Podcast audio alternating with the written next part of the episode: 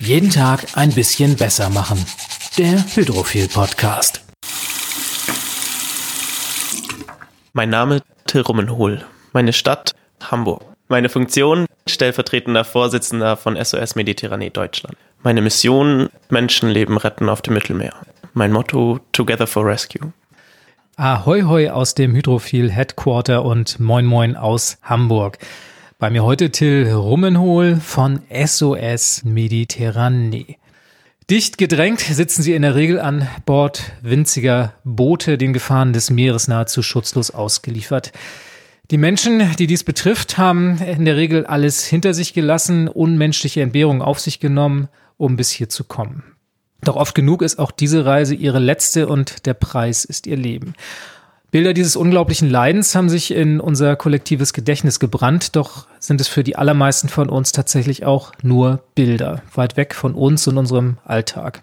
Ganz nah jedoch für jemanden wie Till Rummenhol, der im Sommer 2016 ein halbes Jahr auf dem Rettungsschiff Aquarius auf Rettungsmission im Mittelmeer unterwegs war. Till, wie verarbeitet man die Eindrücke, denen man Tag für Tag auf einem Schiff wie der Aquarius ausgesetzt ist? Das ist eine gute Frage. Ähm, Hauptsächlich glaube ich einfach, äh, indem man drüber redet mit seiner Crew, die zu einer Familie wird in der Zeit, wo man auf, an Bord ist, äh, mit denen man ganz viel eigentlich darüber reden kann, weil sie es miterleben, äh, aber dann eben auch Freunde und Familie vor allen Dingen in der Heimat. Für mich war das nicht genug. Mir war es irgendwo wichtig, äh, weiter drüber zu reden, weswegen ich eine Vortragsreihe quasi gegründet hatte. Und das ist für mich momentan immer noch eigentlich eine Möglichkeit, weiterhin drüber zu reden und damit eben immer wieder das Erlebte eigentlich zu verarbeiten. Lass uns mal kurz einsteigen bei deinem persönlichen Werdegang. Du hast Schiffsbau und Meerestechnik studiert, bist also der Seefahrt nahe. Was hat dich dann dazu gebracht, dich für SOS Mediterranee zu engagieren? Das war im Sommer 2016. Ich war gerade mit meinem Bachelor durch und hatte drei Monate frei und wusste, dass ich irgendwie eigentlich mal auf an Bord arbeiten sollte, um als Schiffbauingenieur auch zu wissen, wie es ist, an, auf einem großen Schiff zu leben. Ähm, ich hatte mich schon irgendwo in anderen an Land sässigen äh, Projekten engagiert für Flüchtlinge ähm, in Buddy-Programmen oder eben Deutschsprachkursen. Ähm, aber mir war es wichtig, irgendwo doch nochmal ganz vorne dabei zu sein, zu sehen, wie es den Menschen tatsächlich auf diesen Booten ergeht und wie die Situation auf dem Mittelmeer wirklich ist. Und äh, SOS Mediterranee war dann eben ganz wichtig für mich, dass sie ein großes Schiff haben, die Menschen nicht nur eben aus Seenot retten können, sondern dann eben auch mit den Menschen in Kontakt kommen können, mit ihnen die Überfahrt bis nach Europa gemeinsam machen und dann eben herauszufinden, viele Geschichten zu hören und ja, irgendwo sicherstellen zu können, dass es den Menschen dann auch in Europa äh, mit den entsprechenden Organisationen an Land wenigstens ein bisschen besser geht. Erzähl uns ein bisschen was über den Verein. Wo kommt der her? Aus welcher Motivation hat er sich gegründet? Wenn du das nochmal kurz skizzieren könntest, was SOS Mediterranee genau ist und ausmacht. Es heißt Mediterranee und dann eben auch die Aquarius, die mittlerweile ja wesentlich mehr Menschen tatsächlich noch ein Begriff ist, entstand eigentlich aus einem Gedanken von Klaus Vogel, einem Seefahrtskapitän, der 2015 gesehen hat, hier sterben Menschen irgendwo in einem Feld, wo ich eigentlich arbeite. Äh, und es kann nicht so weitergehen. Dann hat er sich schnell mit der Humanistin Sophie Bo zusammengetan, immer mit dem Hintergrund, eine europäische zivilgesellschaftliche Organisation zu gründen. Also im Gegensatz zu vielen kleinen anderen NGOs NGOs wirklich mit einem großen Zukunftsgedanken ein etwas Europäisches aufzuziehen. Äh, so sind wir jetzt mittlerweile drei Headquarters in Italien, der Schweiz, Frankreich und dann eben Deutschland. Und seit 2016 eigentlich immer im Einsatz mit der Aquarius gewesen, rund um die Uhr, jeden Tag auf dem Mittelmeer. Und äh, dabei haben wir eigentlich drei Hauptziele. Zusammen mit Ärzte ohne Grenzen, die bei uns der medizinische Partner an Bord sind, haben wir uns dem Leben retten verpflichtet, was wir dann eben mit dem Betreiben dieses Rettungsschiff Aquarius tun, aber auch dem Schützen und Begleiten, was Ärzte ohne Grenzen hauptsächlich macht. Dabei geht es darum, herauszufinden, wer unbegleiteter Minderjährige ist oder ähm, eine Vergewaltigungsvergangenheit hat, dass eben, wie gesagt, dieses dieses Schützen auch weitergehen kann außerhalb des Mittelmeeres. Und der dritte und momentan eben sehr wichtige Punkt ist dieses Bezeugen, die Geschichten der Geretteten aufzunehmen, sie weiterzuerzählen, zu sagen, was eigentlich gerade auf dem Mittelmeer passiert, während eben immer weniger Augen vor Ort sind, doch noch irgendwo Auge und Ohr der Zivilgesellschaft zu bleiben. Wie stellt sich so ein Alltag auf der Aquarius dar? Was genau ist so der Tagesablauf und welchen Aufgaben muss man sich da stellen? Hauptsächlich sind wir eben ja einfach ein Schiff äh, dort draußen vor der libyschen Küste in internationalen Gewässern. Und unsere Hauptaufgabe ist das Suchen. Wir fahren jeden Tag unsere Suchkreise ab, suchen mit Ferngläsern den Horizont ab nach allem, was irgendwo anders aussieht als Wasser. Das machen wir in anderthalbstündigen Schichten, Search and Rescue Team. Und das ist eigentlich unser gesamter Tagesablauf. Die restlichen Stunden müssen wir uns um unser Equipment kümmern, äh, lernen ganz viel äh, von äh, Wiederbelebungsmaßnahmen hinzu, was passiert eigentlich, wenn eine Frau schon auf dem Boot äh, ihr Kind bekommt äh, und sowas, sodass wir eben vorbereitet sind auf jeden Fall. Und äh, ansonsten warten wir und haben auch oft Tage, wo wir keine Boote sichten, sodass da eben so eine Routine aus Üben und Suchen eigentlich entsteht. Jetzt stelle ich mir ein riesiges Meer vor, auf dem diese Nussschalen von Booten über und über mit Menschen besetzt irgendwo herumtreiben, wo es, glaube ich, nur großes Glück sein kann, wenn man von einem Schiff wie der Aquarius entdeckt wird. Gib uns einen kleinen Einblick, über was für Dimensionen wir reden. Also das verliert sich immer so in der Weite des Meeres, aber über wie viele Schicksale reden wir? Wie viele Tausende von Menschen oder von wie vielen Tausenden von Menschen kann man ausgehen, die diese Fluchtwege über das Mittelmeer nutzen und welche Wege nutzen sie? Hauptsächlich reden wir ja über das zentrale Mittelmeer, wo die Flucht eigentlich hauptsächlich von Libyen dann eben Richtung Italien geht.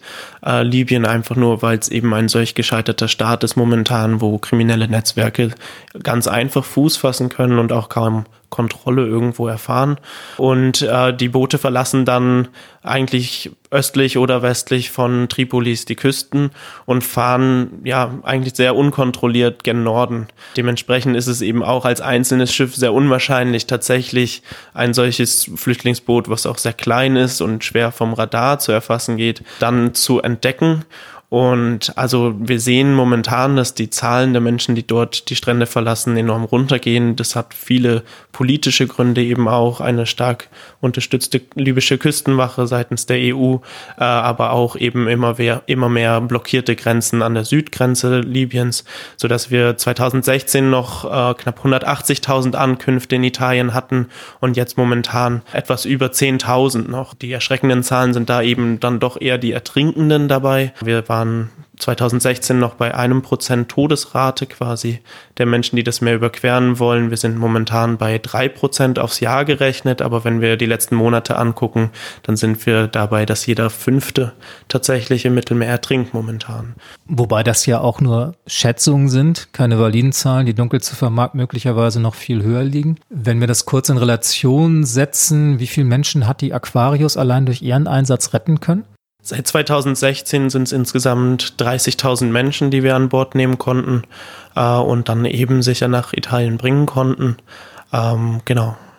Mit was für Situationen ist man da konfrontiert, wenn man diese Menschen an Bord kommen lässt? Hunger, Durst werden vermutlich noch die kleineren Probleme sein. Was sind so die extremen Situationen, denen man sich da ausgesetzt sieht und wie geht man damit um? Ich denke, das Allerwichtigste ist, sich erstmal bewusst zu machen, dass die Menschen alle, egal von wo sie im Endeffekt gestartet sind und mit welchem Hintergrund sie nach Libyen gekommen sind, am Ende fliehen sie alle aus Libyen, wo sie Folter, Vergewaltigung, Sklaverei erleben. Und das im täglichen Alltag eigentlich, äh, oft gefangen in Farmhäusern oder Lagerhäusern, oft ohne Zugang zu medizinischer Versorgung oder gar Licht, so dass sie eigentlich alle dehydriert sind. Sie sind oft von Krämpfen geplagt, weil sie zum Teil monatelang keine aufrechte Position auf sich genommen haben. So geht es eigentlich jedem. Und dann geht es eben auf Grundlage dieser Situation in Libyen weiterhin zu äh, Folterwunden, die wir äh, sehen, Sklavenmarke, äh, aber eben auch Schusswunden aus der Situation am Strand ähm, bis hin zu eben Halbertrunkenen, die wir dann aus dem Wasser ziehen, wenn die Boote brechen und eben fast am Sinken sind, dann geht es eben ins Dramatische hoch bis natürlich auch Toten. Diese Menschen haben ja dann nicht nur in Libyen furchtbares Leid erfahren, sondern fliehen ja auch aus ihren Ländern aus Gründen, die für uns in der Regel kaum vorstellbar sind. Wir können, glaube ich, nicht umhin darüber zu diskutieren, wie man die Ursachen bekämpft, dass diese Flüchtlingsströme überhaupt erst entstehen. Wie verhält sich SOS Mediterranee dazu?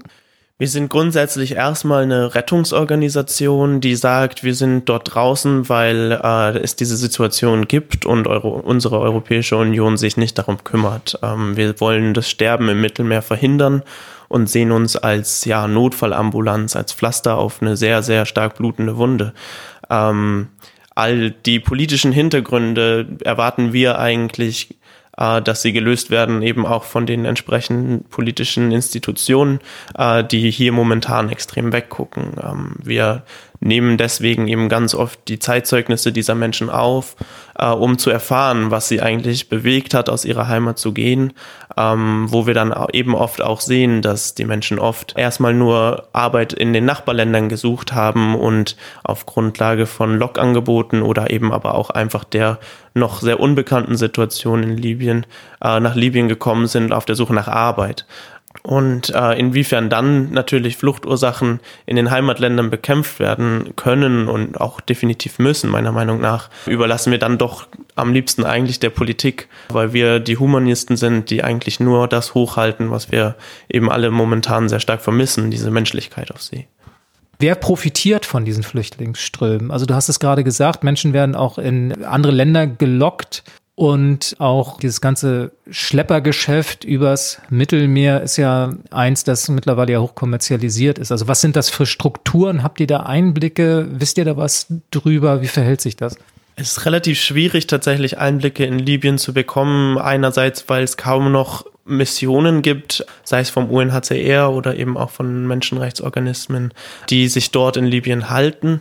Was man natürlich weiß, äh, ist, dass mittlerweile Libyen oder viele militante Gruppen in Libyen extremen Profit aus den Menschen machen, die sie dort eben in Gefangenenlagern halten. Wir hören ganz oft von mehrfachen Versklavungen, wo die Menschen dann eben mit Foltervideos quasi ja Geld aus ihren Familien gepresst kriegen. Ja, da redet man von 1000 bis 1500 Dollar zum Beispiel pro Erpressung, die dann aus den Familien kommen müssen. Und natürlich zeigt das irgendwo, was das für Summen sind, zeigt es, was für ein System da auch hintersteckt, dass eben ganz viele militante Gruppen ja eigentlich schwarzafrikanische Migranten als Ware sehen, die sie hin und her handeln können, bis nichts mehr passiert und sie dann eben ja quasi wie Müll schon auf dem Mittelmeer entsorgen.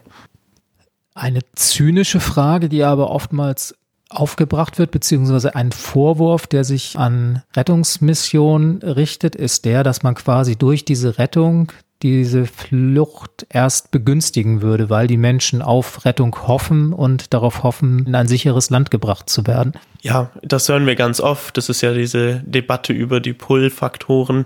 Äh, wir sagen da immer ganz gerne einfach das andere Wort. Äh, wir müssten mal darüber nachdenken, inwiefern denn Libyen und die militanten Gruppen dort vor Ort ein enormer Push-Faktor sind, äh, der die Menschen eben auf das Mittelmeer rausdrückt, weil sie keinerlei Möglichkeiten mehr haben, das Land in eine andere Richtung zu verlassen.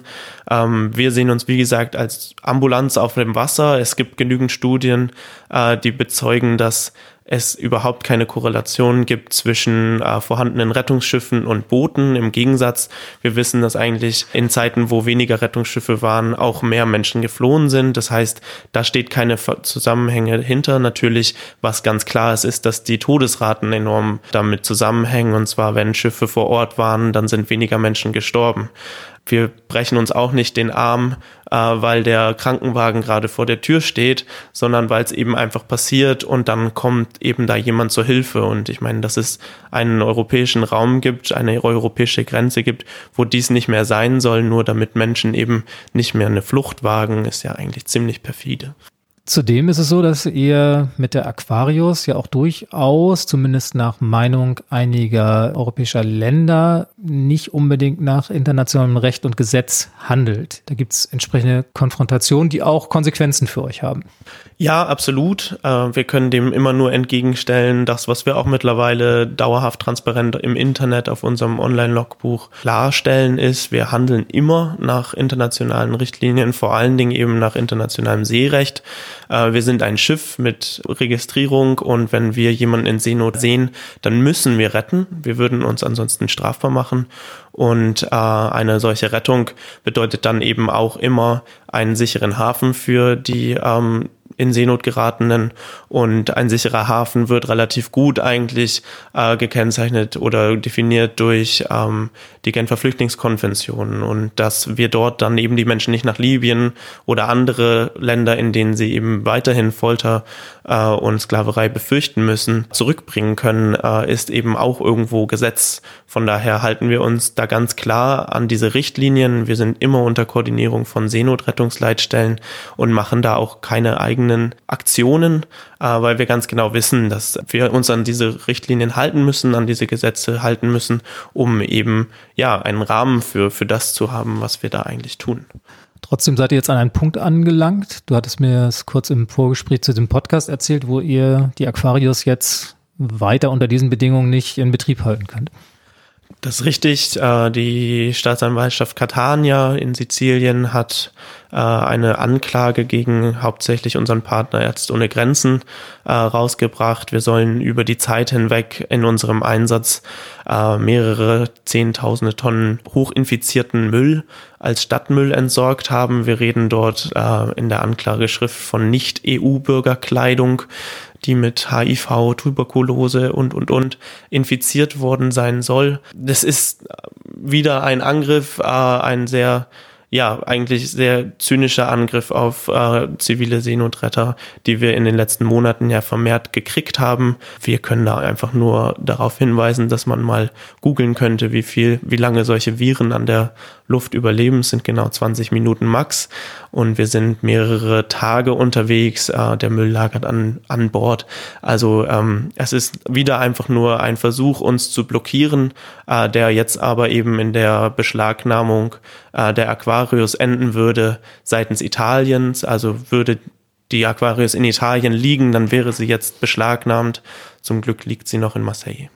Ich könnte dir noch tausend Fragen stellen und du könntest mir bestimmt auch noch hunderte von Geschichten erzählen über die Dramen, die sich dort im Mittelmeer abspielen. Du hast aus diesem Grund auch einen Vortrag entwickelt, eine Vortragsreihe. Erzähl mir da noch ein bisschen was drüber. Ja, genau. Das war ähm, nach meiner ersten Mission auf dem Mittelmeer bin ich wiedergekommen und äh, habe mich Situationen entgegengesehen, wo mir Menschen aus meiner näheren Umgebung auch so etwas entgegengebracht haben wie, ja, die Flüchtlinge können nicht mal mehr Müll trennen. Und das hat mich so verzweifelt gemacht, weil ich mir gedacht, okay, wir Deutschen können das selbst nicht mal richtig. Und das kann ja irgendwo kein Kriterium sein für jemanden, der so viel irgendwo hinter sich gebracht hat und nur Sicherheit sucht, dass er dann in den ersten Wochen auch noch perfekter Mülltrenner wird äh, und habe gesagt, okay, ich muss darüber reden. Ähm, es reicht nicht einfach nur diese Erfahrung für mich selbst gemacht zu haben, sondern ich muss sie auch anderen Menschen nahebringen und habe dann meinen Vortrag Sterben für das Paradies äh, entwickelt, indem ich das Publikum über anderthalb Stunden eigentlich mitnehme vom Heimatland äh, auf die Flüchtlingsrouten äh, Afrikas durch Libyen, das zentrale Mittelmeer und dann eben auch nochmal ganz klar mache, was bedeutet es eigentlich als Europäer hier zu sitzen? Was macht Europa eigentlich für diese Menschen? Und äh, versuche da einfach ein Verständnis eigentlich zu bringen, wer diese Menschen sind, die da in den letzten Jahren vermehrt nach Europa kommen und eben auch, was eigentlich ihre Beweggründe waren oder sind. Wenn man mehr über SOS Mediterranee erfahren möchte, eure Arbeit vielleicht aktiv unterstützen möchte, spenden möchte, wo schaut man am besten nach? Wie immer hauptsächlich im Internet, äh, sosmediterranee.org. Da findet man eigentlich alle Infos zu auch Geflüchteten. Wir veröffentlichen die Zeitzeugnisse. Ansonsten, wenn man eben wissen möchte, in welchen Missionen wir waren, was für äh, Konversationen wir über Funk auch mit libyschen Küstenwachen und dem äh, italienischen MRCC machen, gibt es noch das Onboard Aquarius, äh, dieses Online-Logbuch, in dem wir eben volle Transparenz beweisen. Volle Transparenz ist ein gutes Stichwort, Till, denn die musst auch du jetzt beweisen und zwar beim ultimativen Hydrophil-Persönlichkeitstest. Ich werde dir drei Stichworte geben und dazu jeweils zwei Auswahlmöglichkeiten und du antwortest mir wahrheitsgemäß. Und wir fangen gleich mal an. Zahnbürste, weich oder mittel? Weich. Warum? Weil es besser für mein Zahnfleisch ist. Das hat er aber schön gelernt. Wasser, laut oder leise? Leise. Duschen, heiß oder kalt? Das ist immer die Gewissensfrage schlechthin. Ich muss heiß duschen. Das ist wichtig. Aber kurz. Ja, ich glaub's dir und ich sehe tatsächlich auch keinerlei Anzeichen dafür, dass du nicht die Wahrheit gesagt haben könntest. Und darf mich auch schon bedanken bei dir, Till Rumhol von SOS Mediterranee. Alle Links und Infos zu dieser Episode findest du wie immer auf unserem Blog unter www.hydrophil.com slash blog slash podcast. Ich bedanke mich fürs Zuhören und sage Tschüss, bis zum nächsten Mal.